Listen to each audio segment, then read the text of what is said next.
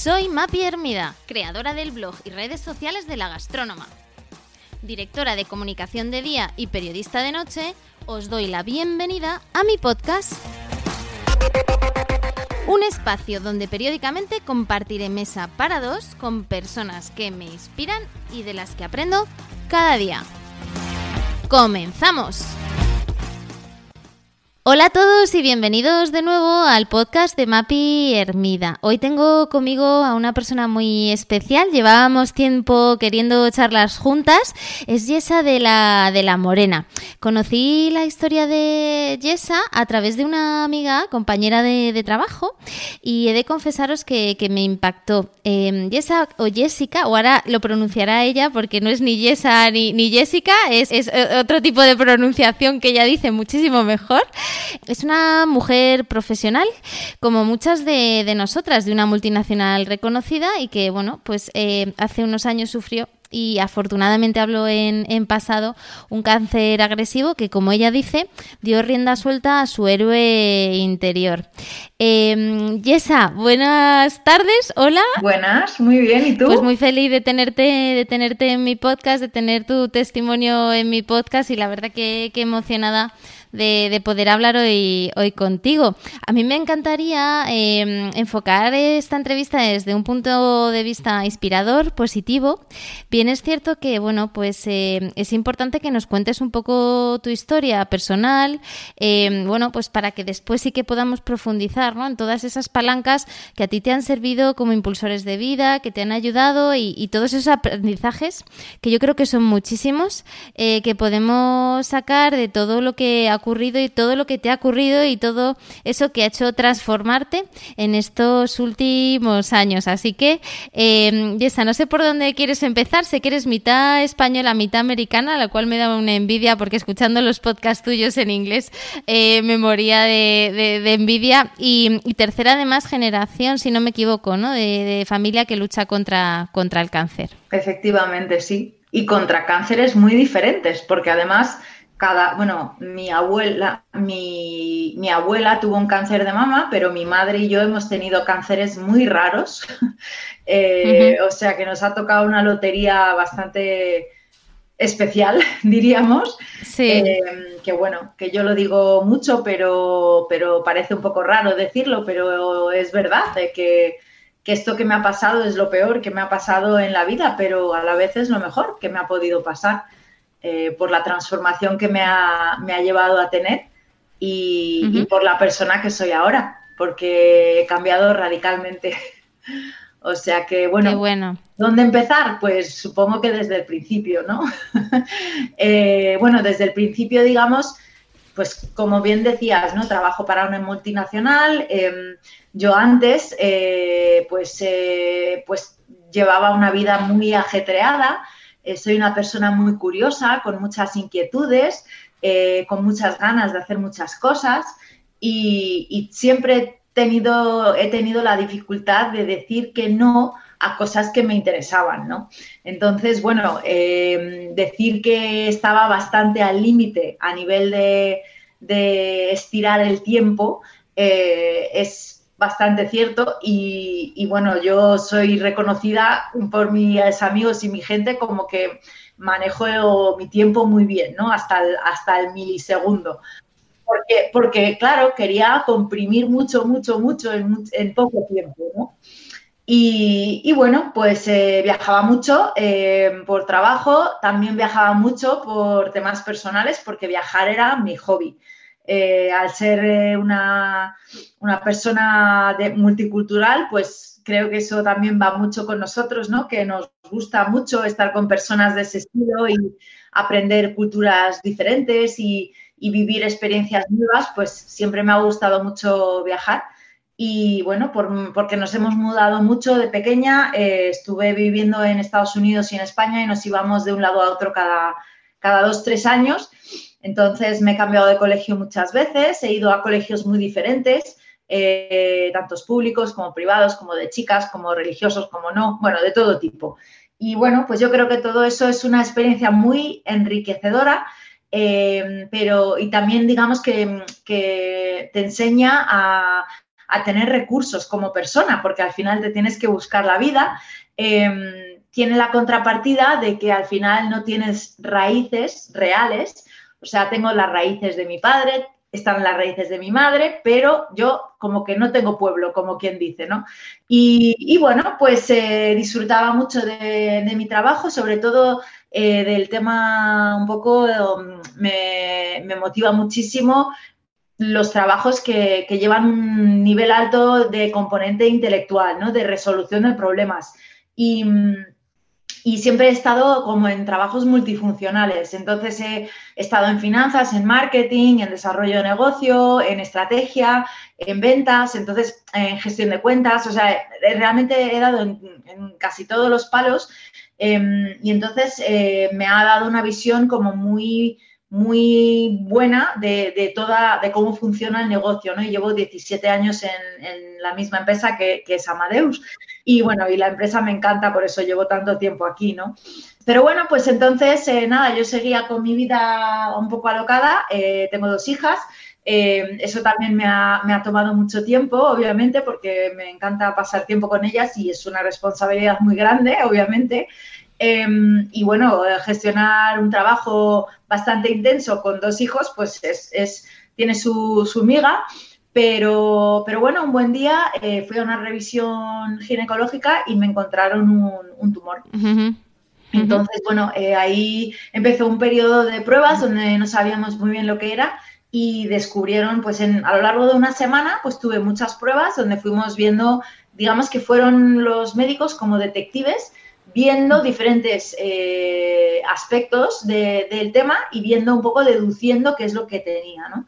Entonces, al principio me dijeron el primer día eh, que, era un tumor eh, de, un, tipo específico que es muy raro encontrarlo en, el, útero y que, es un tumor muy agresivo que, y, aquí en, en, estos hospitales no habían visto un caso igual. y entonces se creían que era un segundo o tercer tumor. Y entonces me pasé una semana eh, pensando que tenía un cáncer extendido, ¿no? Entonces, bueno, eh, desde luego yo soy una persona muy positiva, pero esa semana te puedo decir que estaba hecha un, desastre, eh, pensando que tenía un cáncer por todo mi cuerpo y, bueno, es como un shock total, ¿no? Que yo me encontraba bien, no, no tenía ningún síntoma de ningún tipo, ¿no? Y esto me pasó con 39 años, ¿no? Entonces, eh, bueno, pues eh, estuve una semana pasando todas las pruebas, intentando mantener el tipo para mis hijas, sobre todo, eh, para que no vieran que hubiese, que pasaba nada, ¿no? pero bueno, esperando, esperando, y a la semana me confirmaron que efectivamente, que era este tipo de tumor, que es muy agresivo, pero que solo estaba ahí, estaba localizado en el útero. Por lo tanto, yo me llevé una alegría muy grande, porque claro, como yo pensaba que estaba extendido, pues claro, saber que estaba ahí y que, que me estaban dando opciones de tratamiento, pues ya para mí era como un alivio, ¿no? Pensar, bueno, tengo un plan, ¿no? Tengo algo que, puedo hacer. Ahora, cuando empezaron a hablarme de temas de estadísticas y todo esto, yo no quise saber nada. No quería saber nada porque yo quería, eh, pues, centrarme en curarme y en lo positivo y, bueno, pues eh, y has dicho al principio de la conversación ¿no? que, vamos a hablar en positivo y efectivamente yo soy una persona muy positiva. Desde luego he pasado cosas muy duras y momentos muy duros, pero siempre he intentado mantener este, este, esta visión de positivismo y, la verdad es que no, encontraba mucho positivismo a mi alrededor. Em, todos los, los blogs, la información online, eh, pues cuando te empiezan los médicos a contarte todo, los efectos secundarios que vas a pasar, em, toda la información que yo veía online y, en los grupos de apoyo al paciente de gente, era todo negativo. Y Yesa, una pregunta, en ese momento en el que todavía no has trabajado las herramientas emocionales que tienes ahora, ¿no? Y, ahora mismo estás, pues, lógicamente, mucho más, más preparada, eh, ¿en, qué te, ¿en qué te apoyabas, no? Si había algo en lo que, en lo que apoyarte. ¿Por dónde empezaste, no? Pues mira, a ver, la, primera, la, la primera semana fue como, ok, ya sabemos esto, mañana fue un jueves, mañana vas y te ponen un portacat y ya dices, ¿Eso qué es? Entonces es una cosa que te meten, digamos, debajo de la piel, que lleva un, tubito que te lo meten por la arteria y es para que cuando te den la quimio, pues te la dan con el, eh, usando, digamos, eso, en vez de buscarte la vena en el brazo, pues lo, te lo dan en el, en el portacat. Pero eso eh, fue una cirugía eh, donde yo estaba despierta, o sea, yo siempre he tenido pánico a, las agujas y a todo eso, entonces para mí fue como superar un montón de miedos en, todo, en todo este proceso. Entonces me pusieron eso y el lunes siguiente ya me empezaron con la quimio y la radioterapia. Aquí en algún podcast también he escuchado que para ti era importante el tener algún plan de acción, ¿no? O sea, para una persona también que es una profesional, ¿no? del mundo de los negocios, ¿no? Igual que aplicas tu plan de acción, ¿no? En tu, en tu día a día en, tu compañía, el, sentirte, pues, eh, de alguna forma con, con una red, ¿no? Que era ese posible plan, ¿no? El que se pudiese hacer cosas, ¿no? Sí, efectivamente aunque no sabía el potencial resultado, pero era como, vale, ya sé lo que tengo que hacer, ¿no? O sea, entonces ya, ya entras en un estado de día a día de, sobre, de supervivencia. O sea, es, claro, empiezas a, experimentar cosas que nunca has experimentado, la quimio, la radioterapia, los efectos secundarios, no sabes qué esperarte, todo es nuevo, eh, todo da miedo, entonces digamos que todos los días tienes que superar eso y sobre todo una vez que ya lo has vivido y sabes lo que es y sabes que te vas a sentir mal después, eso es lo que, lo que yo creo que quema mucho mentalmente, ¿no? El decir, vale, ahora toca otro ciclo y ahora tengo que volver y sé que voy a estar pocha esta semana y luego, ¿no? Pero, pero bueno, cuando estás pasando por todos los tratamientos, estás en modo supervivencia. Entonces, yo era un, era como, estoy en el día, hoy, ¿qué tengo que hacer? Pues afronto esto, ¿no? Y a nivel laboral, durante este periodo, decidí seguir trabajando. Em, en mi empresa, eh, bueno, mm, me han tratado de una manera excepcional eh, de cara a todo mi proceso, ¿no? Y, la verdad es que para mí son parte de mi comunidad de, de soporte, ¿no? Hubo ese momento de decir, pues, ¿qué quieres hacer? Te, apoyamos en lo que quieras, si quieres seguir trabajando, no quieres seguir trabajando. Y yo quise, decidí seguir trabajando porque en ese momento pensé que, me ayudaría a tener como, eh, como algo diario aparte de mis hijas, que obviamente es, un, es mi mayor propósito del mundo, pero, pero tener algo como que me, me, tuviese un poco activa de otra manera mentalmente, ¿no? Entonces, bueno, pues tuve que adaptar muchas cosas. Había días que me encontraba muy mal y no podía hacer nada, pero, pero iba siguiendo todo y delegué mucho en mi equipo, que la verdad es que pues asumieron ese, esa responsabilidad adicional y mis jefes me apoyaron en todo momento, ¿no? Pero, pero efectivamente, la, la, primera, el primer ciclo, o sea, digamos, yo diría los primeros 21 días, fueron muy intensos de un poco acostumbrarme a todo esto nuevo que estaba viviendo. Y luego, pues ahí fue cuando leí un libro que me, recomendó mi madre, eh, que trata de, los nueve, digamos, las nueve áreas eh, que, son importantísimas en las remisiones radicales. Entonces, em, yo me lo había regalado pero yo no, no, había querido sentarme a leerlo. Yo leo mucho y soy muy así, o sea, siempre tengo cuatro libros que estoy leyendo a la vez, pero es que no, no, no me apetecía, o sea, estaba tan cansada y tan saturada con todo lo que estaba viviendo que no me apetecía. Pero después del primer ciclo ya dije, lo voy a leer. Y, y, me encantó el libro porque hablaba de estas nueve áreas y yo como buena ejecutiva cogí y dije, vale, me voy a hacer un plan de acción en las nueve áreas, porque desde luego tienes lo que es la medicina tradicional, que es lo que yo estaba haciendo, eh, pero te habla pues de que, de que en los, estudió una mujer de, de, Harvard, ¿sabes? Estudió todos los casos de remisiones radicales que ella pudo ver y vio que habían estas nueve cualidades en las personas que habían eh, superado su enfermedad y claro, pues una de ellas es el tomar las riendas de tu, de tu sanación. Entonces, claro, yo ahí pensé, a ver, estoy yendo a hacerme este tratamiento, pero voy a pensar en la sanación a todos los niveles, ¿no? Entonces, pues el libro hablaba de sanación emocional y mental, hablaba de, del, pues del ejercicio, de la nutrición, de la meditación, de tener un apoyo de, comunidad eh, positivo, de de tener un propósito. Entonces yo cogí y cogí las nueve cosas y me hice un listado y dije, voy a, voy a hacer cosas yo misma, voy a tomar las riendas y hacer cosas en cada una de estas áreas, ¿no?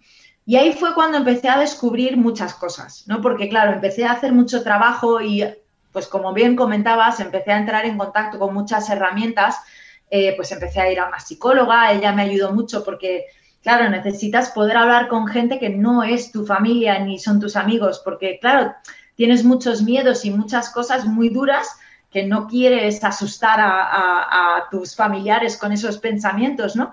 y es importante tener una persona objetiva con quien puedes hablar y desahogarte.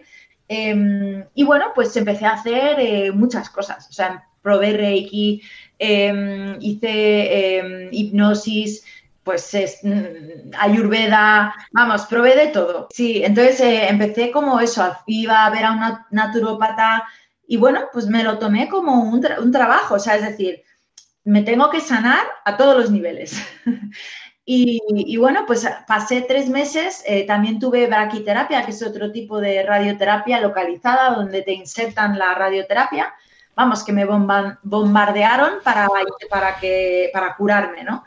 Y, bueno, a los cuatro meses de este periodo, eh, pues tuve una remisión radical. ¿Sí? ¿Te curaste? Y, bueno, sí, y lo superé. Y bueno, como que después de pasar todo eso, piensas que al final del túnel vas a tener como, va a ser como una gran fiesta y es como que te encuentras fenomenal y tal, y... Muchos decís que es al contrario, ¿no? Que es un poquito al contrario, ¿no? Se te queda una sensación... Claro, te queda la, felicidad, obviamente, de, de, haber superado esto, pero, pero ahora lo que te toca es superar el trauma que has vivido.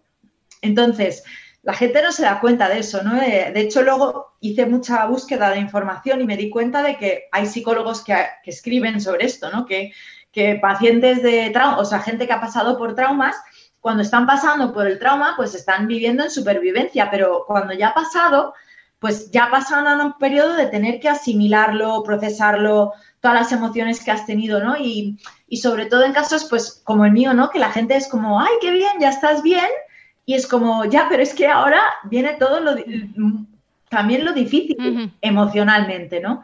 Entonces, pues empiezas otra fase y es una fase donde, pues, todo es nuevo, claro, es como que mm, te ha cambiado la, perspectiva de la vida.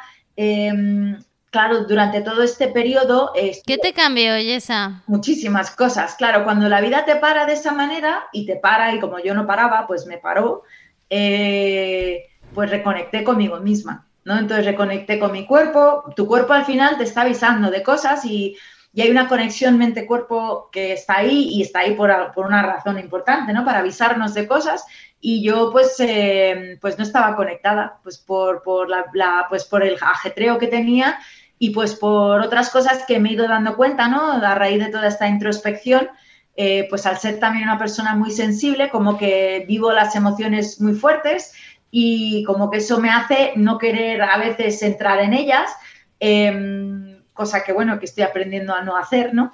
Pero, bueno, luego también eh, em, es mucho condicionamiento social, ¿no? Eh, en el sentido de que, de que, por ejemplo, pues yo qué sé, eh, yo no soy actriz, si fuese actriz quizás que yo estuviese siendo muy emocional sería algo como muy común y muy normal, ¿no? Pero mi entorno diario pues no es un entorno donde, donde voy a estar expresando mis emociones muy abiertamente, ¿no? Em, y entonces, bueno, al final como que por muchas razones, pues yo fui adaptando, adoptando un, pues un yo, una personalidad que, que, bueno, pues que al final un poco tapaba esas cosas, ¿no? Y, y bueno, pues eh, claro, te para la vida y ahí es donde eh, recapacitas sobre todo. O sea, empiezas a plantearte el porqué de todo, por qué haces cada cosa que haces, cada persona a la que le dedicas tiempo, em, los comportamientos que tienes, eh, las cosas que te gustan, qué, estás haciendo. O sea, cada cosa es una decisión y te das cuenta de que en el fondo tomamos miles y miles de decisiones todos los días o, se nos plantean miles y miles de decisiones, pero las tomamos generalmente en modo automático. Porque claro, si no, no, podríamos vivir, ¿no? Imagínate que cada cosa es como, ¿qué te gusta de desayunar o qué? O sea, tú haces todo en modo automático, si no estarías, eh, necesitarías 100 horas para un día normal, porque tendrías que estar decidiendo todo, ¿no? Entonces, claro, a mí al principio eso fue muy abrumador. Yo me acuerdo de sentirme muy abrumada por, por este sentimiento de como que, como que me empecé, empecé a replantear todo y al principio con ese abrumamiento empecé a estar un poco agobiada y luego dije, mira, ¿sabes qué? Lo voy a mirar desde otra perspectiva, lo voy a mirar desde la perspectiva de que esto es una oportunidad de crear la vida que yo quiero. Entonces, cuando surgen cosas que yo no sé qué hacer, me pregunto por qué. O sea, ¿quién, quién dice eso? ¿No? Es como, tengo que hacer no sé qué. Pues me preguntaba, ¿quién dice eso? ¿Quién lo, quién lo manda? ¿no? ¿Quién me lo manda? Y muchas veces, pues a veces eran pues la sociedad o cosas que te han enseñado de pequeño o, ¿sabes? Cosas de todo, pero muchas, muchas eran mías propias, ¿no? Que yo, yo misma me he impuesto que yo hago esto, tengo que hacer esto. Entonces, claro, de pronto es como ya, pero ¿por qué? Ah, pues, entonces empezaba un poco a tener este debate conmigo misma, ¿no? De, de, centrarme y pensar, pues, cuáles son mis valores, qué es lo importante para mí, y luego decir, a ver, si ciertas cosas son importantes para mí, mis comportamientos tienen que estar alineados con, esos valores, ¿no? ¿Y qué cambio, por tangibilizarlo, Yesa, en, en ejemplos, eh, qué, qué cambio eh, dedicar más tiempo a tu familia, no viajar tanto, no estresarte tanto, dedicarte tiempo para aburrirte, no lo sé. lo, primero fue como que darme cuenta que dedicaba tiempo a cosas que no me llenaban tanto, o sea, por actividades o a lo mejor pues eh, también, no sé, o sea, es como... Compañías o... Sí, compañías, proyectos, eh, personas, o sea, había un poco de todo que dices esto no lo quiero en mi vida. Y entonces como que dices, pues solo voy a aceptar cosas que me traen felicidad. Claro, eh, eso lo pude hacer en muchas áreas de mi vida. Em, por ejemplo, en el, eh, también decidí que, claro, si obviamente em, yo no sabía, yo no sé por qué enfermé, ¿no? No lo sabemos, o sea, no es genético, no era heredado, no era una mutación, no sabemos por qué. Entonces, también, digamos que toda mi vivencia, pues me ha hecho preguntarme muchas veces esa pregunta, ¿no? Y, no me centro en, darle vueltas porque sé que no hay una respuesta, ¿no? No hay una respuesta a esa pregunta, por lo tanto, no me voy a centrar en el por qué me ha pasado esto, soy una víctima de esto, no. O sea, yo puedo elegir cómo reacciono ante lo que me ha pasado, es lo que estoy eligiendo, pero sí que es cierto que, claro, que, que me he planteado si mi estilo de vida ha podido contribuir a, esto, ¿no? Y, bueno, pues claro, entonces empiezas a, decir, vale, pues mi, salud es lo prioritario, pues obviamente mm, yo antes, por ejemplo, dormía cinco o seis horas, no por, no por, o sea, no porque no tenía más tiempo de dormir, simplemente porque era con lo que funcionaba, o sea, yo no necesitaba más sueño que ese, en teoría. lo que pasa es que, claro, eh, eso me pasaba porque estaba muy activa mentalmente. Como estaba haciendo tantas cosas, pues mi mente como que iba mucho más deprisa que mi cuerpo. Y claro, en vez de, como, como, como no estaba conectada conmigo misma, los avisos, digamos, de mi cuerpo, pues yo no los escuchaba, no, los, no es que no los escuchaba, es que no los, no los percibía, por lo tanto no podía escucharlos ni, ni hacerles caso, ¿no? Entonces, pues bueno, pues estaba, yo como siempre he sido una persona muy con mucha energía, pues no, pues digamos que no lo percibía como tal, ¿no? Era como, bueno, yo no necesito dormir más de cinco horas, ¿no? Y entonces, bueno, pues empiezas a decir, vale, mm, voy a dormir ocho horas, ¿sabes? Voy a tomarme mis tiempos de descanso. Yo antes, o sea, era como, no paraba, o sea, comía rapidísimo, era como todo muy, me daba cuenta, te das cuenta en detalles pequeños, Mapi, por ejemplo, eh, me duchaba en cinco minutos, ¿sabes? Y me preparaba así rápido. Pues no, ahora no. Ahora mi, ducha es mis 30 minutos o lo que me dé la gana. Cómo se siente, ¿no? La Yesa que de repente pues eh, eh, dedica 30, 30 minutos y a, ducharse, ¿no? Que dices, oye, pues es que esto es tiempo mal invertido, ¿no? Porque en el fondo hay 25, es que, 25 que me podría ahorrar, ¿no? Para hacer otra cosa intelectualmente más, más estimulante, ¿no? De hecho, eh, por eso pues me, me, cambié de nombre, o sea, ahora... Bueno, pronúnciamelo, pero es No, en inglés es Yasa, pero en español Yesa está bien. Lo que pasa es que, llegué al momento de que dije, pues que he dado un cambio tan grande que tengo que también darle reconocimiento a ello, ¿no? Y ya no me identificaba con, con la antigua eh, yo y por eso decidí cambiarme de nombre, pero el cambio de nombre vino en mi segunda etapa con el cáncer. Em, entonces, en la primera, pues hice muchos de estos cambios y dices, ¿cómo se siente dándote duchas de 30 minutos? Pues es maravilloso, porque es como te estás dedicando ese tiempo a ti mismo. Entonces, te estás queriendo, ¿no? Te estás como, es como que tu cuerpo es tu templo, le estás dando pues su, el gusto de una ducha caliente, pues le estás mimando y al final eso es muy importante, ¿no? Porque el, eso ha sido también para mí el, un poco el aprendizaje, ¿no? De, de, que la relación más importante que tengo es conmigo misma, ¿no? Entonces, em, pues he trabajado eso en todos los niveles quitando cosas, ¿no? Porque como, como siempre, bueno, eh, digo, ¿no? Al final para, para, para meter cosas hay que sacar, ¿no? Entonces también supongo que es un tema de hacer elecciones de, de a qué quieres dedicar ese tiempo, ¿no? Y, y, eso supondría también renunciar por tu parte a otras cosas que supongo que sería difícil. fue difícil, pero si lo piensas desde el punto al revés, es decir, en vez de pensarlo de renunciar, yo me planteé como mi agenda en blanco, ¿no? Imagínate un canvas eh, para pintar en blanco. Entonces, ahora puedo decir, a ver, ¿cuáles son mis valores? ¿Qué es lo más importante para mí? A, B, C, D y E. Vale. Vale, pues ahora voy a convertir estos valores en mis comportamientos y mis tiempos, ¿no? Es decir, si el valor es pues mi salud y cuidar mi salud, pues eh, ¿qué necesito para hacer eso? Pues necesito ocho horas de sueño. Eh, necesito mi media hora de ducha, necesito mi media hora de deporte. entonces, yo iba metiendo en una agenda en blanco esas cosas.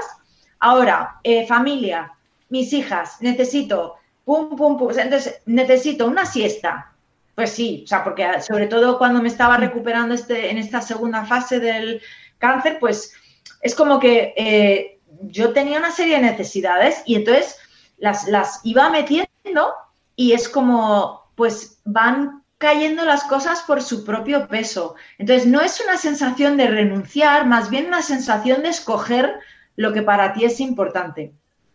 Entonces, pues ya dices, vale, ahora me queda este huequito para mis proyectos, mis cosas, vale, ¿cuál es la cosa que más me apasiona, que más felicidad me trae?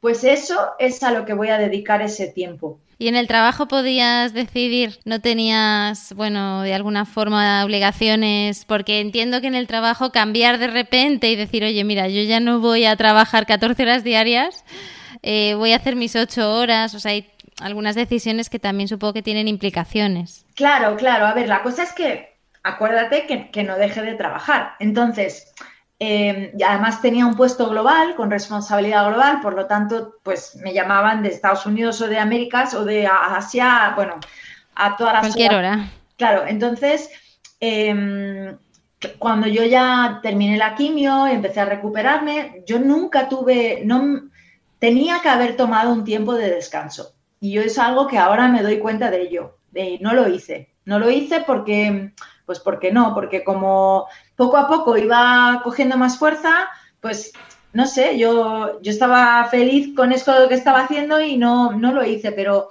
ahora, por mi segunda experiencia con el cáncer, me doy cuenta de que tenía que haberme tomado un, poco de tiempo para permitirme procesar todo eso, ¿no?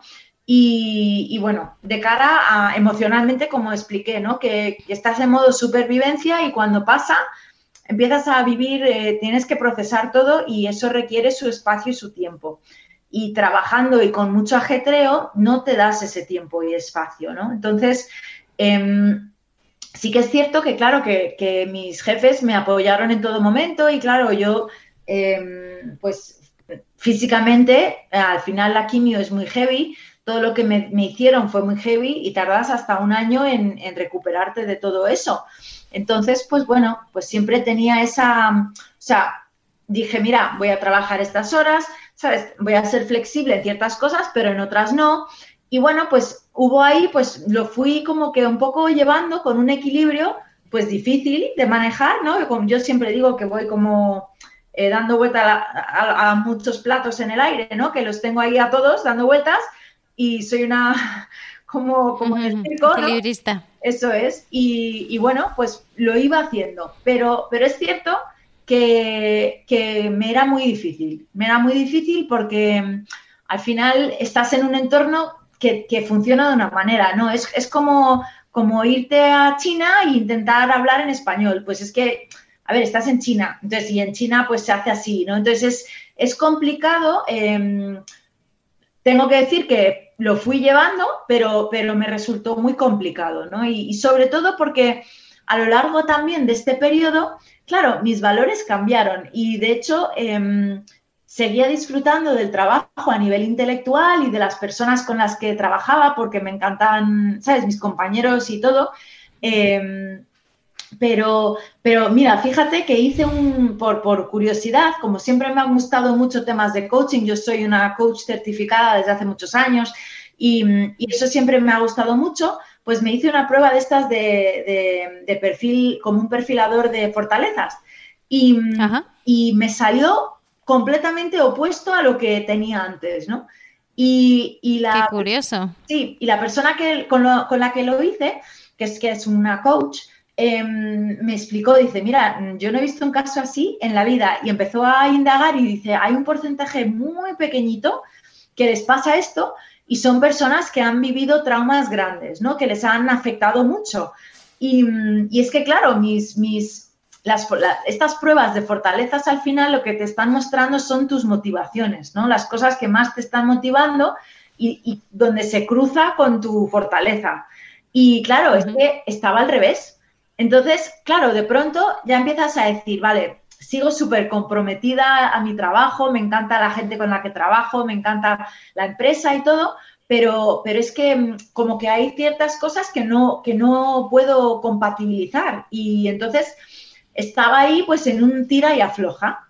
Y bueno, pues así estuve aguantando eh, un año. Eh, siempre con la cosa de intentando pues manejar mi tiempo mejor, eh, probando técnicas de todo tipo, de, gestión del tiempo, ¿no? De, de todo, claro, pero si tienes un equipo grande y tienes que manejar muchas geografías, pues es muy complicado, ¿no? Y por desgracia, en enero del 2020, pues tuve una recaída. Y bueno, pues eh, bueno, fue una lesión pequeña, luego me hicieron una cirugía. Claro, al haberme operado tuve que estar de baja. Y ya después de la primera operación, por la patología que salió, me hicieron otra operación ya más grande. Entonces, claro, la baja se alargó. Y estuve pues de enero, ya empezó la pandemia en marzo, ¿no? Y, en junio así ya estaba recuperada y me iba a volver a trabajar. Y, me hicieron unas revisiones y vieron que, pues que se me había extendido el cáncer, que tenía una metástasis. Entonces, eh, pues no volví a trabajar y tuve que volver con la quimio otra vez. Pues ahí decidí, eh, como se me iba a, caer el pelo otra vez, dije, pues le llamé a mi peluquero que me encanta y le dije, Javi, digo, me cortas el pelo en plan rockera y me voy a teñir de rubia. Digo, porque como se me va a caer igual, me da lo mismo. Y entonces me puse de rubia rockera. Y, empecé con la quimio y otra vez, pues bueno, seis meses de quimio, mm, tuve una respuesta parcial, pero por suerte em, había una solución un poco heavy, pero había una solución de cirugía. Y en abril de este año, pues me, operaron y me quitaron medio pulmón y, y, un poquito de la parte de arriba de ese mismo pulmón y ya estoy 100% recuperada. Em, y nada, pues sin signos de, enfermedad, fue mi informe, que lo tengo enmarcado aquí en la pared, y, nada, ya volví a trabajar en junio. Entonces, claro, aquí se presentó claro, en estos 18 meses te puedes imaginar que... Continúa tu transformación, entiendo. Claro. Realmente ya es cuando es radical, ¿no? Claro, y ahí ya voy a cosas mucho más profundas, ¿no? Ya entro en muchos temas de, pues, temas ya, pues, de relaciones, de temas de, infancia, ya entro en, pues, todos los, sapos y culebras que tenemos todos, pues ahí salen. Y lo, lo curioso de todo es que que fíjate que nos da mucho miedo, yo creo que afrontar esos sapos y, culebras, porque mm, lo recordamos con, el, con la fuerza de, lo que vivimos en su momento, ¿no? Pero, pero cuando lo afrontas como un adulto, eh, tienes otras herramientas y lo vives de una manera muy diferente, ¿no? Entonces, em, como que me puse a saco a, ir eh, destapando todo esto, ¿no? Y bueno, pues llegó el momento de, vuelta al trabajo, ¿no? Y se me planteó, pues hubo una reorganización, se me planteó, pues, ¿sabes? Eh, digamos que seguir un poco en la línea donde yo estaba, pero decidí que no, que no quería hacer esto. Y, le, y bueno, entonces hablando un poco, pues me, vinieron ofreciéndome, pues, em, digamos que llevar una área donde yo estaba antes colaborando Em, que era eh, un programa de, em, cambio de cultura, de liderazgo transformacional, donde yo había sido certificada como, como formadora, digamos, de esto. Y en mi tiempo libre, entre comillas, pues ves, por esto, esto te, da un ejemplo de cosas que yo hacía, ¿no? Que yo tenía mi trabajo, pero además dos veces al mes hacía estas formaciones en, mi, en, mi, empresa, cosa que me, que me llenaba muchísimo, ¿no? Y entonces, pues bueno, pues les pedí que, o sea, cuando me dijeron, ¿quieres hacer esto a tiempo mm, eh, completo? Y les dije que, claro, que eran, vamos, sería un sueño para mí porque yo quería ahora dedicarme a cosas que, donde podía ver que, podía ayudar a las personas, ¿no? Y durante, durante mi periodo de baja, pues eh, mis amigos me ayudaron a montar una comunidad de apoyo em, y positiva para ayudar a personas porque yo quería crear una comunidad que nunca tuve. Em, y entonces, pues mis amigos me ayudaron a montar esto y cuando, claro, cuando me preguntaron eso, que qué quería hacer, pues les dije, es que me encantaría, o sea, esta empresa me encanta, quiero estar aquí, eh, quiero apoyar, aportar pero me gustaría aportar desde el lado más humano, ¿no? Yesa, ¿y cuáles son esas herramientas, qué escudos, digamos, emocionales has, utilizado tú a lo largo de todo este proceso? Mira, cosas, por ejemplo, muy sencillas que aprendí. Al, hacer, al conectarme bien a mi cuerpo, em, ahora me doy cuenta de que, de que cuando las emociones están aquí para darnos señales, ¿no? Y las emociones, si te paras y estás muy quieto, la puede, realmente puedes sentir la emoción en tu cuerpo, ¿no? Mm, si tienes miedo, lo puedes sentir en el pecho, o sea, lo puedes sentir físicamente en tu cuerpo. Entonces, las emociones te están dando un, son señales. Entonces, cuando tengo una emoción positiva, pues no tengo nada que pensar, o sea, estoy bien y estoy fenomenal y nuestro estado natural es estar bien. Pero cuando tengo una, una sensación o emoción negativa, si es eso, pues imagínate que estoy nerviosa, tengo ansiedad o estoy un poco tal, paro, me centro y pienso, a ver, ¿qué está pasando ahora mismo? O sea, ¿qué estoy pensando que me está causando esta emoción? Entonces, ese pensamiento normalmente está desalineado con mi valor, con uno de mis valores o una de mis esencias, ¿no? Entonces, es como a lo mejor, pues, yo qué sé, imagínate que me estoy diciendo a mí misma que tengo que hacer tal cosa o tengo que, ¿sabes? Y, claro, estoy nerviosa, no quiero, no me apetece y, me pongo, ¿no? Ansi, me da ansiedad y tal. es como, a ver, esa, para un momento. ¿Qué, está pasando? Estoy nerviosa por esto, vale, porque mi cabeza me estoy diciendo a mí misma que tengo que hacer esto, vale. ¿Quién dice que tienes que hacer esto? Pues, no sé, ha sido algo que he hecho siempre. Ya, pero ¿por qué? Pues porque me lo ha enseñado mi tía, yo qué sé, ¿sabes? O sea, entonces, claro, ya dices, puedes decir, pues voy a elegir hacer otra cosa. Y entonces, esas emociones al final eh, son, es un, son señales, son como banderitas que tienes que prestar atención porque nuestro estado natural es el bienestar. Y cuando no estás bien, es que algo falla, algo falla, algo no está alineado. Entonces hay que parar y recapacitar y, pensar en ello, ¿no? Luego lo otro que, me pasa es que vivo en el presente totalmente. yo antes vivía mucho en el futuro. Eh, mucho, mucho, mucho. Y ahora, pues bueno, yo no era de las del pasado, pero, pero sí era de las del futuro. ¿Y qué pasa? Que ahora vivo pues totalmente en el presente. Pero también piensa que, a ver, estoy, estoy bien y ahora estoy, tengo buena salud y tal, pero claro, tengo revisiones cada tres meses y tengo mi portacat, sigo con inmunoterapia, pues tengo un recordatorio bastante diario de que, de, que mi vida pues tiene incertidumbre, como la tiene todos, todos tenemos incertidumbre en nuestra vida, o sea, pero, pero yo tengo eso muy presente, ¿no? Y ese vivir en el presente entiendo que está también muy, muy vinculado a, algo que tú pones en, en, valor en tu comunidad. Bueno, dinos el nombre de esa gran comunidad para todos aquellos que quieran contar su historia. Sí, la comunidad se llama You Are the Hero. Eh, se escribe U y luego A-R-E. T-H-E-H-E-R-O.com y luego en español barra ES.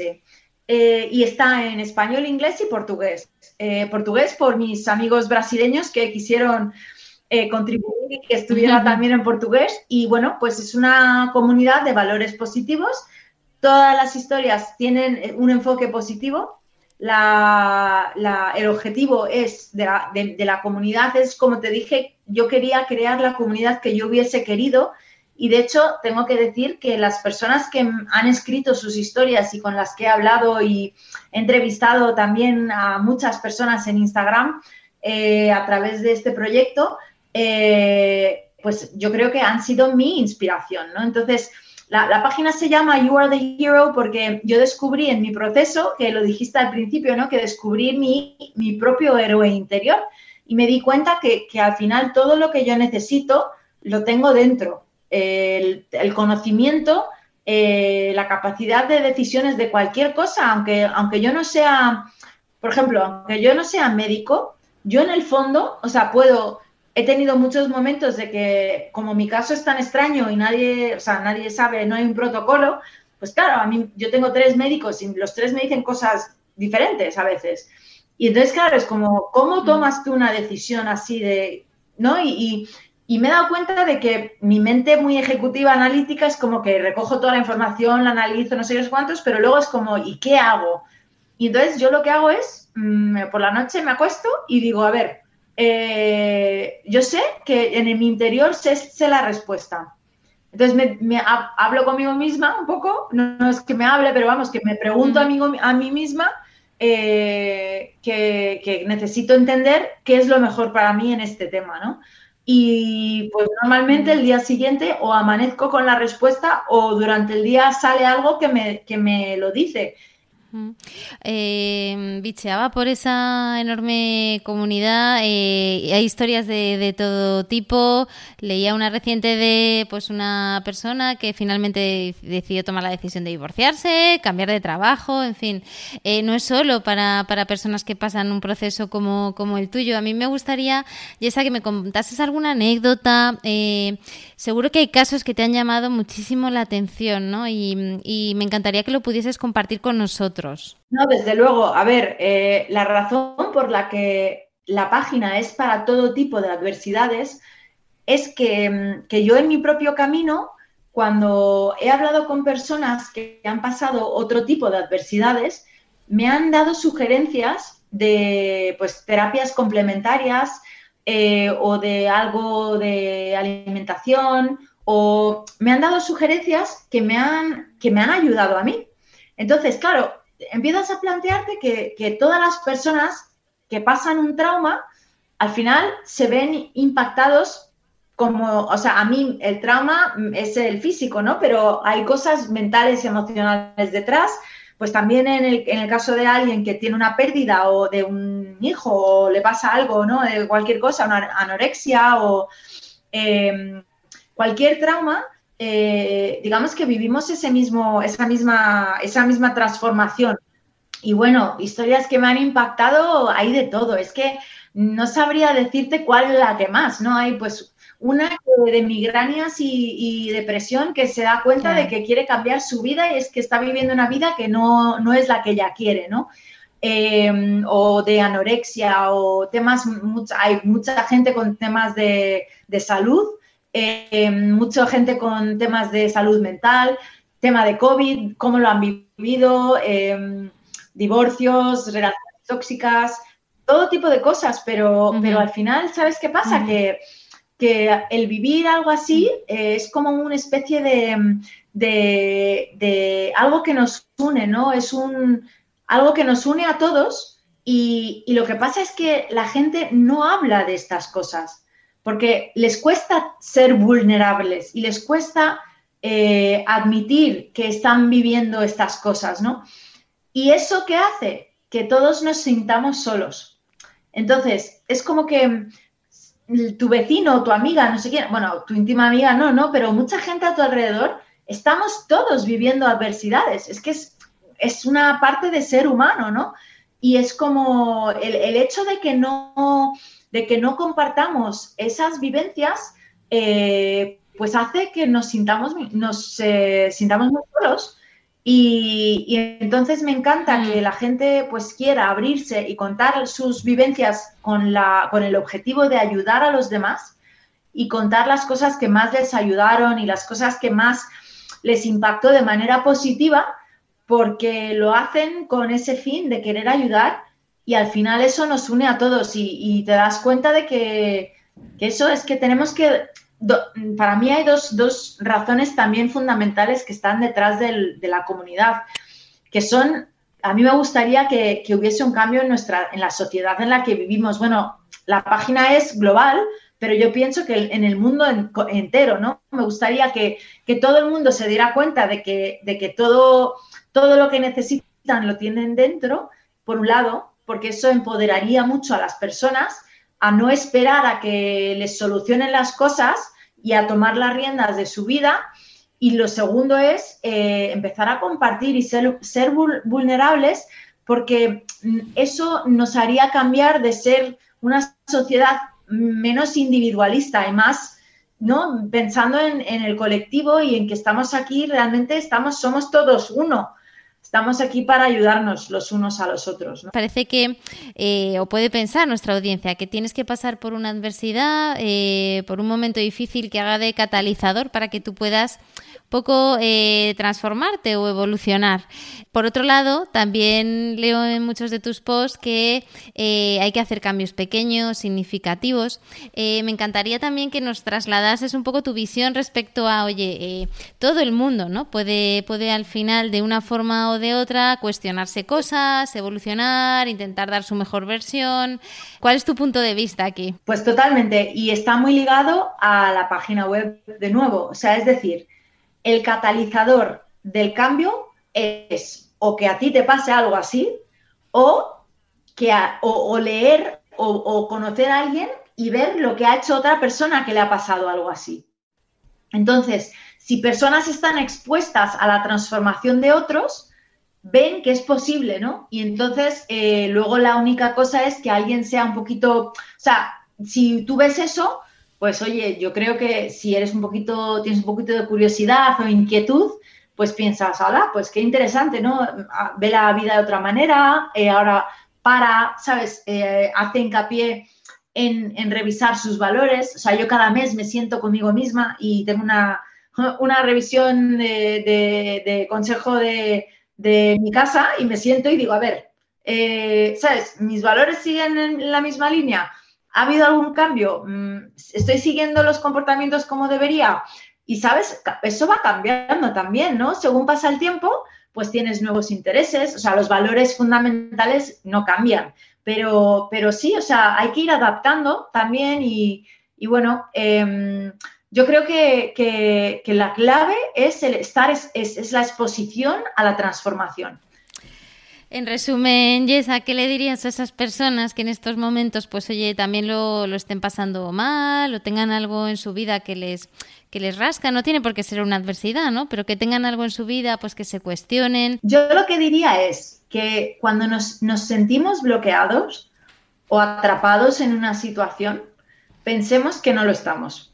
O sea, que siempre hay una salida y que, que nos revisemos muy bien todas las razones alrededor, digamos, de esa situación o de ese, mm, esa circunstancia porque siempre hay una salida, quizás esté fuera de, tu propia perspectiva y, te des cuenta pues que, tengas, que te, estás imponiendo ciertas cosas o ciertas limitaciones o diciéndote a ti mismo pues eso no es posible o yo no puedo hacer eso, ¿no? Y es como cuestiónate, cuestiónate porque mm, esa voz en nuestra cabecita no es, no somos nosotros. O sea, esa voz es nuestra personalidad. Y esa personalidad se forja a, través de muchos años, ¿sabes? De, experiencias, de cosas en el pasado, creencias, todo, ¿no? Y, no es nuestra esencia. Entonces, eh, es muy fácil que la mente nos engañe y que nos diga que no hay salida, que, esto no se puede hacer de otra manera, pero si, si realmente paramos y pensamos, nos centramos, pensamos en, nuestra esencia, en lo que es importante para nosotros y empezamos a, realmente analizar todo eso alrededor, mm. todo se puede cambiar, todo, todo está bajo tu control. O sea, me refiero a que tú puedes decidir tu circunstancia, bueno, pues aquí lo, lo dejamos, Yesa. Millones, millones de gracias de verdad por tu testimonio. Ojalá ayude a muchas personas que nos escuchan. Eh, ayudar, que es una palabra que has repetido durante toda la, conversación en varias ocasiones y que entiendo que tiene mucho que ver con ese propósito. Por mi parte, espero también haber ayudado un poquito y haber contribuido con mi granito de arena eh, a, ese, a ese propósito que yo creo que también es compartido, porque en parte con este podcast pues también buscamos ayudar a a, otras muchos que nos, que nos escuchan. Sí, muchísimas gracias. Ha sido un placer. Y nada, yo, vamos, los que queráis eh, compartir vuestras historias, aquí estamos. Somos una comunidad donde nos respetamos, ¿sabes? Eh, ahí está honestidad, esta integridad, eh, estos valores de positividad. Y bueno, simplemente si necesitas, aquí hablo a tus, a tus oyentes, si necesitas inspiración o esperanza o aliento, pues vente, date un paseíto por la página y léete algunas historias. Ahí lo dejamos. You are the hero para quienes nos escuchan y ahí nos encontramos. Un abrazo. Y hasta aquí la entrevista de hoy. Si te ha gustado, no dudes en dejarme un me gusta en tu plataforma de podcast habitual o ayudarme a mejorar enviándome cualquier comentario a través de mi Instagram, arroba la-gastrónoma o mi blog lagastronoma.com. Gracias y hasta el próximo podcast.